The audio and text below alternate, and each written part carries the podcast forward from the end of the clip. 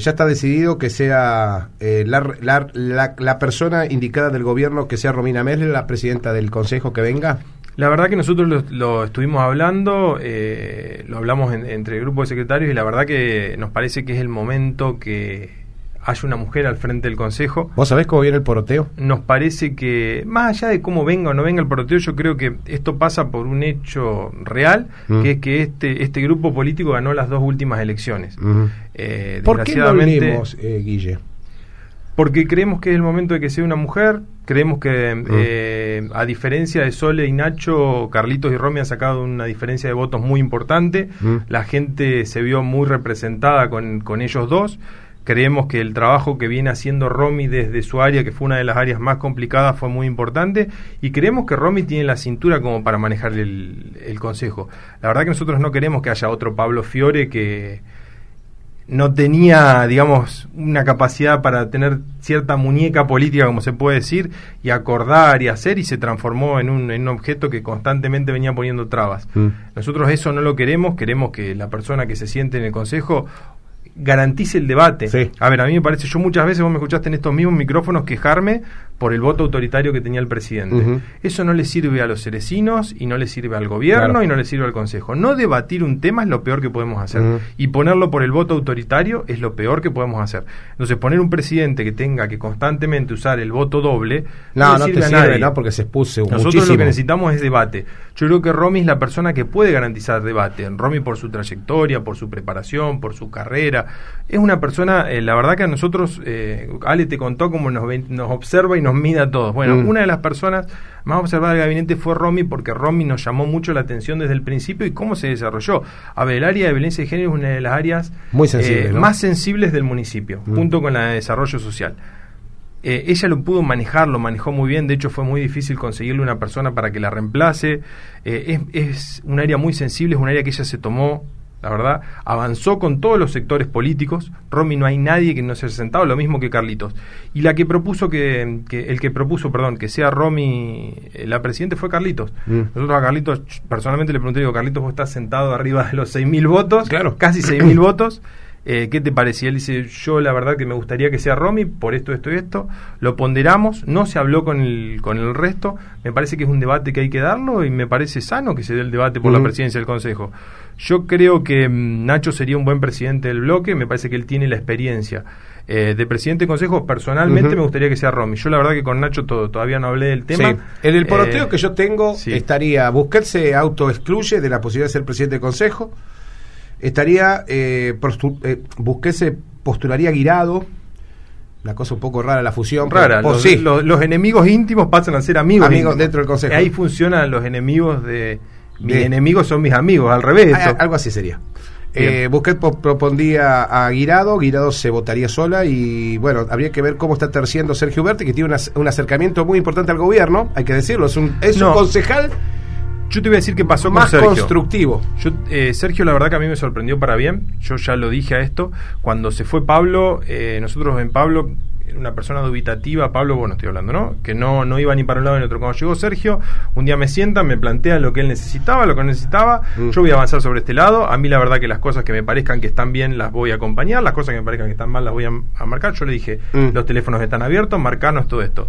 Sergio es una persona, es el único concejal que asistió al 100% de los actos que hizo el gobierno, que hizo mm. otra institución. Sí, es, es una persona que se sentó en la banca de concejal y trabaja como concejal todo el día. Y cuando te tuvo que votar algo en contra, lo votó y, cuando me tuvo que decir un montón de cosas, me las dijo. Claro. Yo lo valoro. Yo creo que, mm, a ver, me parece que mm, esto que sucedió eh, en las elecciones tiene que ser un llamado de atención para todas las fuerzas políticas. Para nosotros, para no creérnosla, nos sentamos sobre 6.000 votos, pero esos 6.000 votos no son nuestros, son de la gente y tenemos que redoblar el esfuerzo para seguir construyendo esta ciudad con estas ideas que, que son las que nosotros valoramos. Y para la oposición, construir nuevos candidatos que puedan aglutinar eh, mejor, una, cosechar una mejor elección.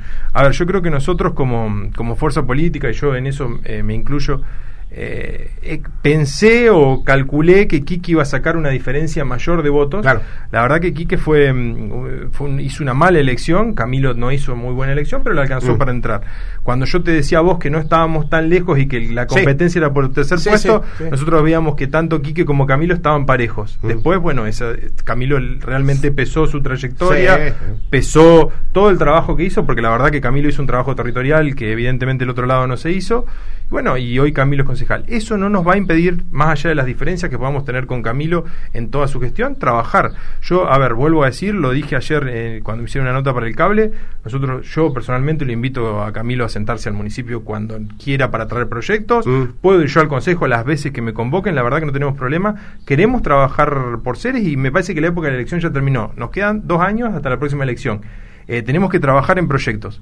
Yo creo que sea cual sea la fuerza política. Me parece que el Consejo tendría que respetar la voluntad popular. La voluntad popular fue que este grupo político gane las dos últimas elecciones.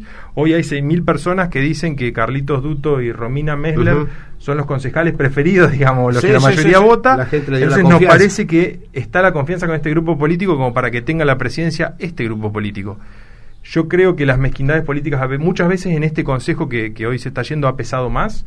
Eh, muchas veces no se pudieron lograr muchas cosas a pesar del trabajo titánico que hacía Nico, que hicieron Nacho. Eh, y bueno, eh, me parece que llegó el momento de que nos encendemos, como decía la vicepresidenta, un baño de humildad y, y entendamos. Muchas veces también se habló del pacto de caballeros de que el oficialismo tenga la presidencia. Por eso eh, yo creo que Camilo ese pacto lo va a valorar, porque él fue muchas veces beneficiado con ese pacto. así lo fue. Eh, me parece que él lo va a valorar. Yo creo que Camilo, más allá de, todas las cosas que haya hecho, que la justicia lo esté investigando, que eso va aparte, eh, es una persona que de política sabe y entiende mucho y que muchas veces respetó muchos acuerdos políticos que se han hecho. No son acuerdos espurios, no son acuerdos. No, estoy hablando de eso, ¿no? estoy hablando de acuerdos de gobernabilidad. A la prueba me remito. Después de las elecciones nacionales se habló de que la oposición en su conjunto le quería pedir la presidencia de la Cámara de, Diputados, y le dijo, no, eh, los propios, eh, la gente que es coherente en la oposición de Juntos por el Cambio dijo, no, la presidencia debe ser de Sergio Massa. Eh, las cámaras tienen que tener el, color del gobierno. Por supuesto. digo, a las pruebas me remito, si hablamos de eso. Además, eh, facilita muchas cosas, facilita muchas cuestiones que sea del mismo signo político. Y si no pasa como Tucumán. Eh, claro, es una cuestión de, un pacto de caballerosidad que siempre existió en el Consejo, que creo que Sole fue la encargada de romperlo. Antes fue Juan Manuel, que lo rompió en el aquel famoso vaya, Vamos por Todo, que nos sacaron la presidencia, la vicepresidencia primera, la vicepresidencia tercera. Después lo rompió Soledad este año, cuando el año pasado, cuando se eligieron las autoridades. Ajá y bueno, yo creo que ellos eh, tienen miedo. Yo no, no, creo que tengan miedo. También había circulado unos mensajes que mandaba Sole diciendo que si Dupuy sacaba a los tres concejales, yo le recuerdo a Sole que nosotros tendríamos que tener la mayoría si ella no nos hubiera traicionado. Eh, yo con Sole nunca tuve una charla de qué fue lo que pasó, tampoco participé de su ruptura, pero sin embargo sí me comí todos los retos cada vez que fui al consejo de ella. Mm. Eh, me parece que ahí tendríamos que terciar un poco, me parece que tenemos que trabajar por la ciudad, que tenemos que, dejar la campaña con WhatsApp. Eh, llegó, me llegó un mensaje que mandaba una persona, a mí se me lo manda Sole Guirado diciendo esto. Y era eso. Ah, eh, Guille, eh, cortito, dame un, en un minuto. ¿Por qué no lo llamaron a Nicolás Massa ni a Toti Rafael todavía? Porque estamos esperando. Nosotros hoy recién nos vamos a reunir todo el grupo de secretarios el comité todavía no se reunió para hacer una propuesta política y estamos viendo qué, qué es lo que vamos a hacer. La verdad que Ale mm, eh, tiene nombres en su cabeza, tiene que proponerlos al resto de los secretarios. ¿Es verdad que el, futuro secretario de gobierno no está en el gabinete actualmente? no, no, la verdad que no sé. Hay bueno, muchos nombres, la propia intendente dijo, no está en el gabinete. Hay muchos nombres que se están barajando, hay muchos nombres, hay muchas personas. La verdad que siempre apostamos a lo mismo. Eh, la, la gran apuesta de Ale fue traer gente joven, gente nueva y gente que, no, esté contaminada. Eh, yo creo que en eso hubo que terciar muchas veces. La verdad que nosotros, el apoyo del comité con nosotros es total. Nosotros eso lo vamos a valorar, no vamos a, romper ni con el comité, ni con el socialismo, ni, con, ni, con el PRO, ni con ninguna de las fuerzas que lo trabajan. Ahora, también es verdad que el gran capital político hoy lo tiene Alejandra Dupuy y es la que tiene la lapicera en esta coalición. Yo creo que en eso eh, muchos, eh, la verdad que a mí me, llena de orgullo cuando hablamos de Alejandra Dupuy, porque la verdad que fue una mujer que no se bancó pocas cosas para llegar y no se bancó pocas cosas en este gobierno de dos años. Y muchas veces es ella la que a los funcionarios nos da ánimo para poder seguir cuando son momentos difíciles, momentos feos o cosas que nos van pasando en la diaria. Eh, me parece que ella tiene la capacidad suficiente como para elegir a sus funcionarios y creo que otra vez nos va, nos va a sorprender a todos con, los funcionarios que elija. eso es lo que dice. Sí, sí me parece que, que, todavía, que hay que escucharlos a todos. Ni hablar. Nosotros nos caracterizamos por eso, por escuchar a todas las partes, en eso armarlo. Se pudo avanzar en un acuerdo político pocas veces hecho en seres y la verdad que fue importante, eh, tuvo su caudal de votos, eh, me parece que tenemos que trabajar en eso. Guille, la última. ¿Va a haber paro municipal? Yo hablé con Antonio ayer, hoy quedé que venía a tomar un café, no vino, no sé qué pasó, me dijo ah. que lo iba a plantear con los trabajadores. Pero Antonio tiene un problema. El problema es que él prefiere los medios que venir a tomar un café y hablar las cosas. Ah, prefirió salir en la radio, si vos. Exactamente. Soy una persona que se puede hablar constantemente, yo puedo tener distintas ideas políticas con vos, podemos decir... Ahora, para hablar yo no soy más ni menos que nadie y puedo hablar de igual a igual con vos sin ningún tipo de problema y nos podemos poner de acuerdo. Me parece que cuando es la cuestión de los trabajadores es fundamental ponerse de acuerdo. Nosotros desde aquel conflicto que tuvimos cuando... Iniciaron la eh, gestión. Exactamente, cuando iniciamos la gestión, cuando el Ministerio de Trabajo dijo, mire señores, la verdad que ustedes tienen razón, porque eso fue lo que pasó, estas 20 personas que entraron eh, con cargos administrativos tienen que hacer concursos, no tenían los concursos, hasta el momento no hay ninguna demanda iniciada, todo el mundo aceptó que era lo que pasaba, es clara la ley, Estatuto Escalafón de Municipios, y se dio razón. Ahí te empezamos a tejer una relación con Antonio que fue una relación buena pidió después que se haga las, las, dos famosas juntas que hay. En las dos juntas a mí me parecía lo prudente que la integrara el secretario de Hacienda, que la integrara el fiscal municipal, que es la que entiende de leyes, y que la integrara el secretario de Obras, que es el que mayor eh, personal tiene. Eso no quita que el secretario Citram tenga que venir a tomar un café conmigo o no, quiera venir a plantear cualquier cosa. Mi teléfono está abierto con él. Lo cortamos, valiente. cortamos ayer y me llamó por teléfono y pudimos hablar un montón de cosas. Yo le digo, mira Antonio, en el marco de la pandemia que vivimos, en el marco de todo esto, vos me estás reclamando cosas que a Camilo no se las reclamaste y que ayer yo sé que con los empleados fue sincero y dijo que la anterior gestión no cumplía como cumplimos nosotros, pero eso no quitaba que él no tenga que reclamar. Yo entiendo que su trabajo como sindicalista es quejarse por lo que nosotros no hacemos. Muy bien. Ahora, yo creo que también los empleados entienden que más de lo que nos pueden pedir no nos da el cuerpo, porque son los mismos empleados que manejan las cuentas bancarias, que manejan los recursos de la municipalidad, o sea que saben y entienden dónde sale cada uno de los pesos que el municipio invierte. Así que no va a haber paro. No, no, yo no digo que no va a haber paro. Ah, Eso es una potestad de ellos, es una herramienta de ellos, ah. lo tienen que decir ellos. Nosotros nunca nos metimos en Pero no hay diálogo cortado ni nada. No, para nada. Yo eh, con Antonio tengo todos los días contacto, no hay no hay ningún problema. Nosotros seguimos avanzando en la entrega de ropa. Ayer te mandé la foto. la ropa estaba comprada, se esperó a tener todas las mudas para poder darle a, todos juntos. Se avanzó primero el personal del vivero, ahora sigue el personal de obras públicas y la semana que viene será el resto del personal. Nosotros cumplimos con demandas históricas que tenían, por ejemplo, el sector administrativo de chaquetillas, camisas, cuestiones que no se hacían de hace mucho tiempo. Nosotros cumplimos cumplimos con el tema de calzado que también hacía mucho tiempo que se venía, cumplimos con cosas que están en el que son reglamentarias. Por ejemplo, que decía ayer Antonio del tema de los electricistas, es así, hay que ir cambiándoles el equipo porque ellos manejan corriente, manejan cosas. Hay personas que manejan maquinaria pesada, también tienen eh, eh, vestimentas especiales, exactamente. Entonces nosotros vamos a ir avanzando, no nos gusta tener las cosas. Ahora también somos conscientes que tenemos un límite que es nuestro presupuesto.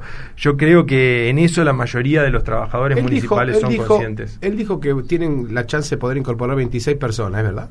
Yo lo que le expliqué a Antonio, él saca un cálculo con las personas eh, que se jubilaron, que se murieron y con las que él cree que tienen que entrar. Ah.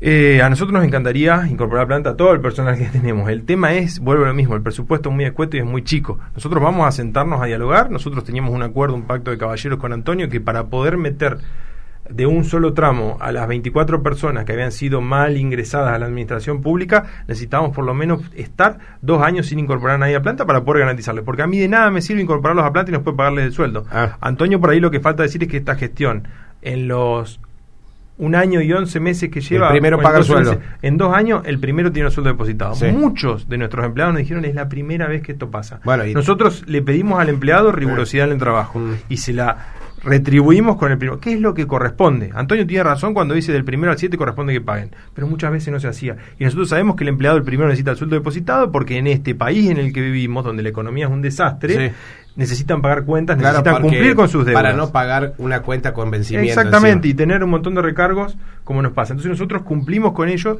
Muchas veces no se pagó el sueldo de los funcionarios, muchas veces no se pagó el sueldo de los eh, concejales, muchas veces no se pagó a los proveedores, pero sí se les paga a los empleados en tiempo y forma porque consideramos que el sacrificio que hacen tiene que ser acompañado por esa retribución y tienen que tener seguridad de cuándo van a cobrar. Eso antes no se hacía. ¿Por qué no se hacía? Porque la planta había sido inflada de tal forma que era imposible cumplir. Es imposible. De hecho, ¿cuándo se le pagaron los aportes sindicales a Antonio? ¿Los pagó esta gestión? No la pagó otra gestión. Hizo reclamos de reclamos de reclamos, de cheque, de cheque, de cheque y nunca se pagaron. Entonces, esta gestión lo lleva al día. ¿O puede deber él, como dice alguna cuota? Sí puede deber, seguro, mm. porque, pero nos hicimos cargo de toda la herencia que recibimos. Y también nos estamos haciendo cargo de honrar cada una de las deudas que dejaron. Y las que no creemos que sean deudas reales, las judicializamos. Nosotros tenemos una causa elevada a la fiscalía en donde dice esto encontramos en la auditoría, háganse cargo ustedes. Nosotros no hicimos política con eso. Si vos ves, nosotros salimos a decir cambio. No, no, que se encargue la justicia es lo que me dice. Nosotros no queremos cometer el error que cometió el macrismo en, el, ah. gobierno nacional que señalaban con el dedo a Cristina y hoy Cristina es la vicepresidenta. Nosotros decimos, señores, de la justicia son independientes. Hagan lo que tengan que hacer con la causa. La causa, nosotros tenemos estas pruebas. Ahora, eso no invalida que nosotros le paguemos al gremio como tenían los aportes sindicales, era una retención indebida lo que se hacía. ¿Por qué? Porque se le está debitando el salario del trabajador y eso tiene que ir directamente a la cuenta del sindicato que le sirve para eh, arreglar el Citram, para hacer viajes, para ayudar a la gente, para acompañar en momentos difíciles, para comprar los autos que tiene el Citram, para un montón de cosas que el Citram tiene derechos y bueno, y lo crea la ley, o sea, nosotros no estamos por encima de la ley como municipio y tenemos que cumplirlo. Pero tenemos estos limitantes que son que desgraciadamente es la economía. Nosotros eh, estamos trabajando como siempre en un gobierno en un presupuesto, este gobierno trabaja con presupuestos bastante austeros. Yo le decía a Antonio ayer a, él me decía, pero está presupuestado, ¿a dónde está la plata? Le digo, Antonio, ¿vos sabés todas las cosas que tenemos presupuestadas y no se hicieron? Hmm. Por ejemplo, te voy a dar un solo ejemplo que vos se lo dijiste a la intendente en el viaje a Buenos Aires. ¿Ustedes viajan con ese auto? Sí, viajamos con ese auto. Ese auto está, es el segundo presupuesto que está presupuestado para cambiarlo por una camioneta, no por un auto para que la podamos usar todas las áreas. La funcionabilidad también. Y no lo podemos hacer. Está presupuestado un montón de obras que no se pudieron hacer porque no hay presupuesto. Hmm. Nosotros establecemos las prioridades de gobierno. Una de las prioridades de este gobierno fueron los trabajadores.